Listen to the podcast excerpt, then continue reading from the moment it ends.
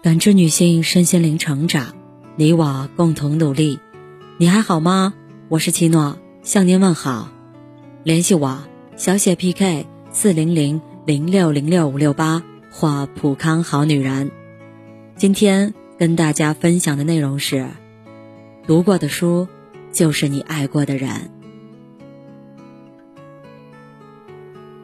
岛上书店的封面上有一句话：“每个人的生命中都有最艰难的那一年，将人生变得美好而辽阔。”三十九岁那年，费克里就经历了这最艰难的一年。在爱丽丝岛上有一个小书店，书店的门廊上挂着一个褪色的招牌，上面写着：“没有谁是一座孤岛。”每本书都是一个世界，但是这个书店的主人费克里，却固执的把自己活成了孤岛。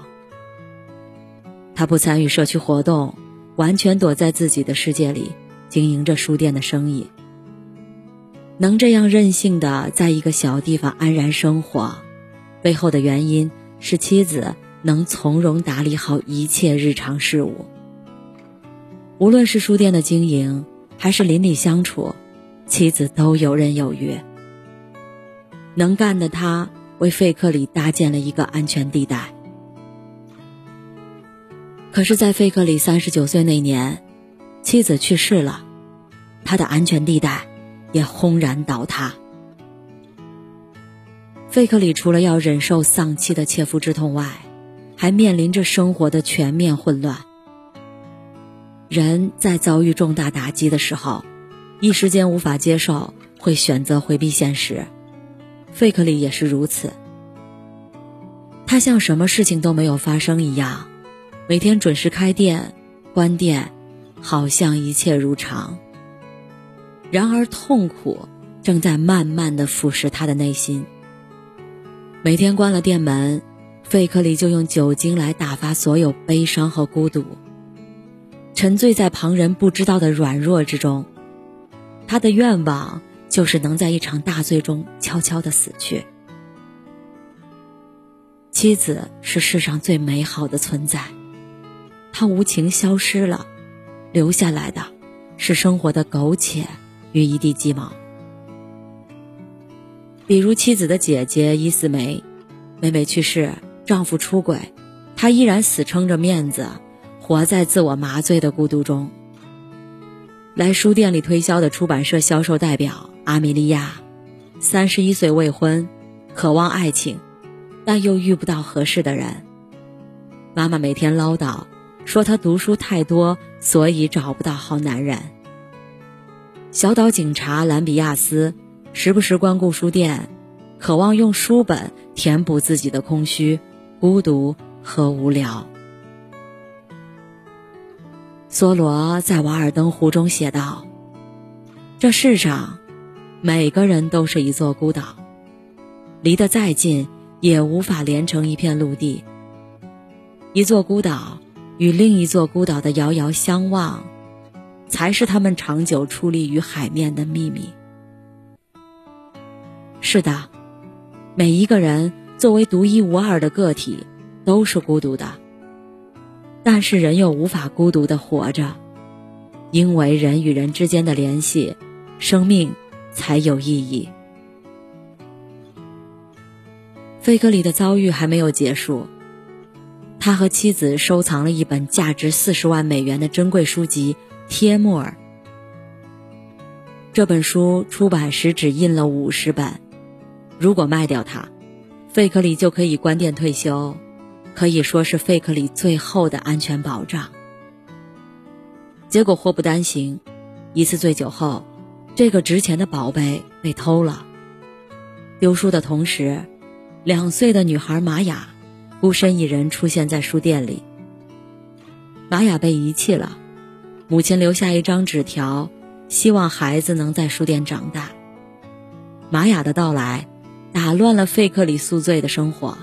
也打破了他的孤独决绝的状态。他不得不和周围的人打交道。为了照顾玛雅，他向伊斯梅讨教，与邻居妇女交流育儿经验，从来不屑一顾的儿童绘本、女性书籍、青少年读物，在他的书店里也多了起来。从天而降的玛雅，是负担，也是救赎。他天真稚嫩，自然的得到了费克里的照顾和爱，也给他真诚的反馈。他总是对这个笨手笨脚的中年男人说：“我爱你。”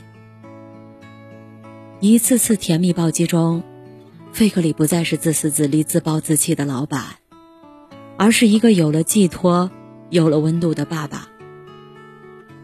可是玛雅真的是从天而降的天使吗？只有伊斯梅知道所有秘密。玛雅是伊斯梅丈夫的私生子，也是伊斯梅偷走了价值不菲的贴木儿。而此时，对于费克里来说，玛雅的爱已经比四十万美元更珍贵了。他一天天长大，在书店里耳濡目染。自然而然的也爱上了读书。如果没有人打岔，他一个上午能看七本书。费克里的爱，书籍中的辽阔世界，打开了玛雅的视野。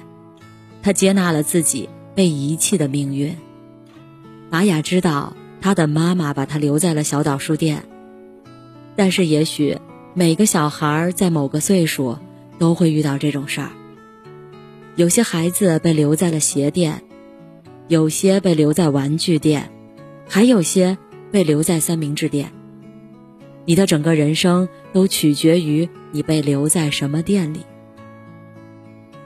书引导着玛雅迎接积极的阳光，也带着费克里再一次找到了爱情。出版社销售代表阿米莉亚来推销一本书，叫《迟暮花开》。坚持自己的选书品味的费克里拒绝了他。不久后，玛雅出水痘，费克里一直在他身边照顾。为了打发时间，他打开了《迟暮花开》这本样书。有时候，感情就是如此不讲道理。你可能会因为爱上一本书，又爱上让你看到这本书的人。这一次，费克里变得积极热情。他制造机会，努力追求阿米莉亚，最终和他收获了美满的结局。婚礼上，他们请人诵读了《迟暮花开》中的一段话。因为从心底害怕自己不值得被爱，我们独来独往。然而，就是因为独来独往，才让我们以为自己不值得被爱。有一天。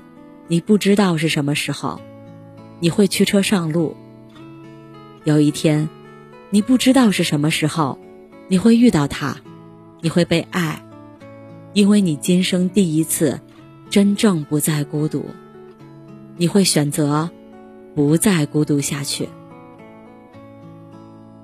这是一个关于爱与救赎的故事。不管是爱他人，还是被人爱，爱本身。都会让人获得重生的力量，因为爱，即使生活在孤岛上，一个人的内心也会充盈。因为爱，处于绝望、陷入深渊的人，会看到希望，重新振作。感谢您的收听和陪伴，如果喜欢，可以关注我、联系我、参与健康自测。我们下期再见。